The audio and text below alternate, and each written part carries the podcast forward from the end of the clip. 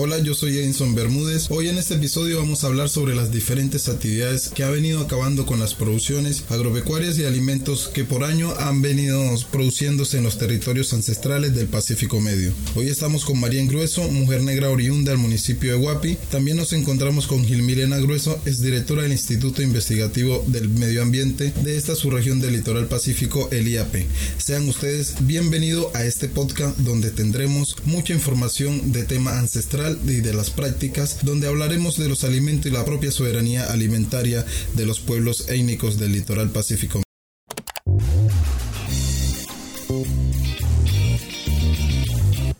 Bienvenidos a Ciencia y Esencia. Ciencia y Esencia. Ciencia es una rama del conocimiento de la humanidad. Para darle solución a un determinado problema. Se basa en la observación, experimentación. Experiencias teórico-prácticas. La ciencia es el norte de la humanidad. Ciencia y Esencia, el podcast en frecuencia con el conocimiento.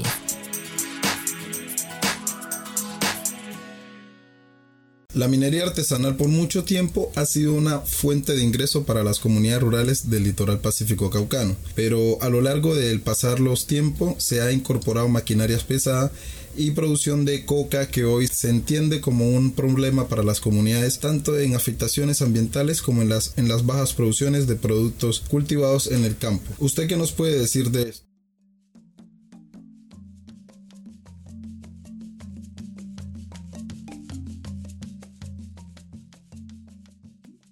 En el tema agropecuario, pues yo me atrevería a decir, según la, experiencia que he tenido en el trabajo, desde la investigación, que acá en la COSI, especialmente en los tres municipios, no tenemos vocación agropecuaria. Sí, eh, sembramos para tener un sustento, un pan coger, pero no nos permite garantizar una soberanía alimentaria ni permite vender excedentes significativos que generen ingresos a las familias para subsistir tenemos más bien vocación minera y no agropecuaria. ¿Por qué digo eso? Porque dedicamos más tiempo a la minería que a la producción de alimentos.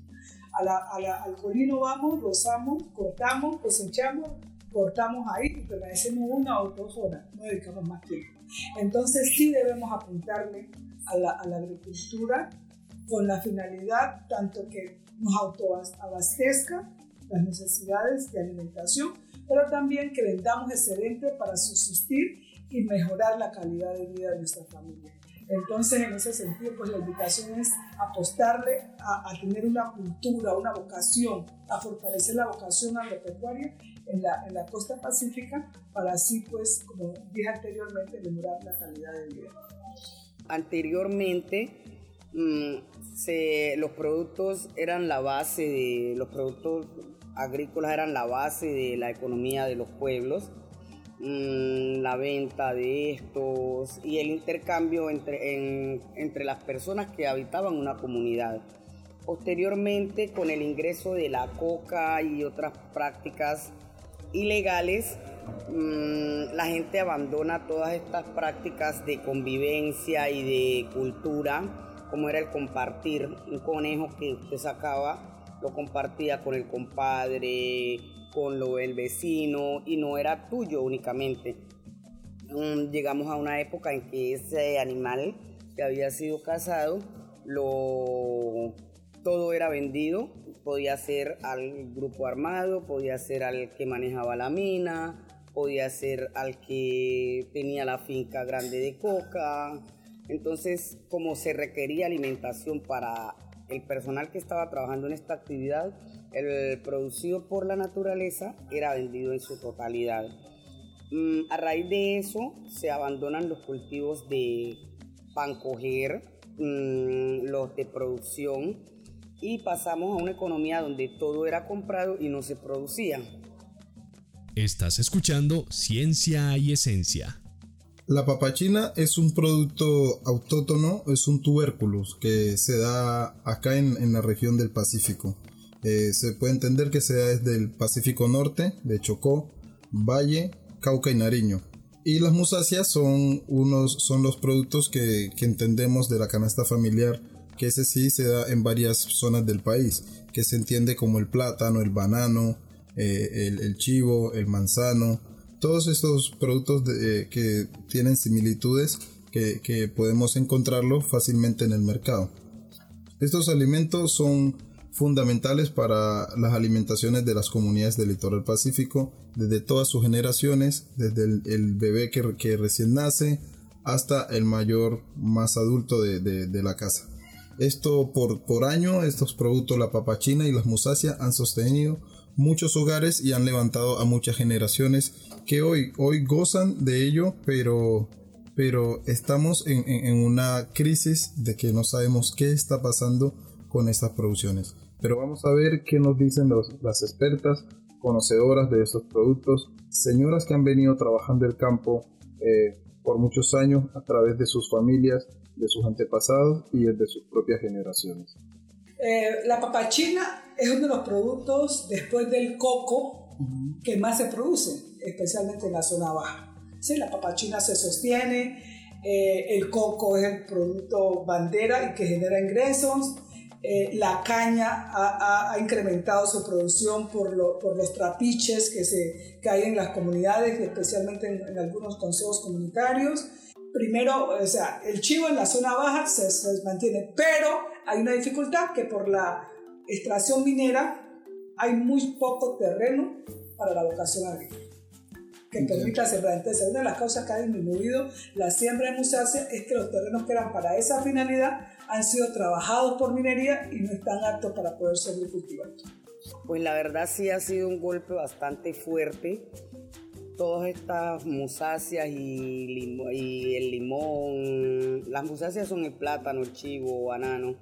Mm, estos productos con, con, la misma siembra de coca, que es la afectación mayor que tenemos en, en la región, pues pasaron a ser relevantes, a pesar de que en una finca de coca se produce mucho plátano, y, pues se produce mucho lulo, mm, no, no, tenía, no perdió el valor comercial y lo pierde desde el punto de vista de que ellos no les interesaba esos productos, sino que en realidad les interesaba era la producción de coca.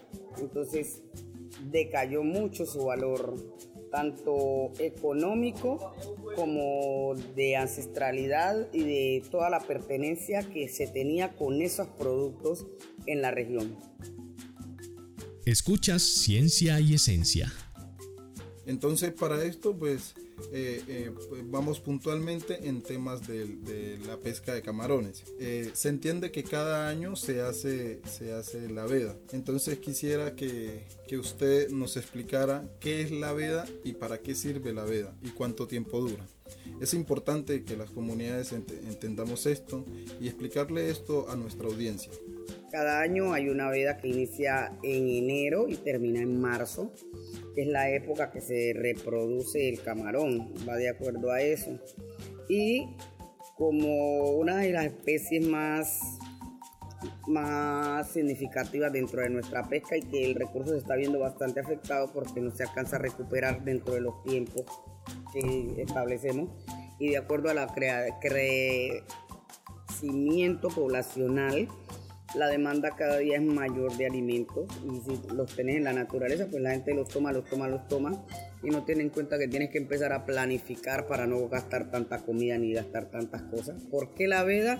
Porque en esa época entra el camarón a reproducirse a la zona de manglar, entonces lo vas a tener más cerca y vas a afectar su reproducción si lo estás pescando, no vas a permitir que crezca. Lo estás pescando antes de que para, pues, que tengan hijos, no va a ser una afectación directa de las vedas. A todos ustedes muchas gracias por escucharnos.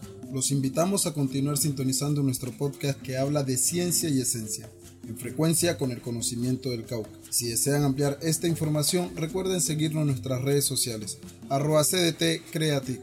Recuerden, yo soy Edinson Bermúdez, hasta el próximo episodio.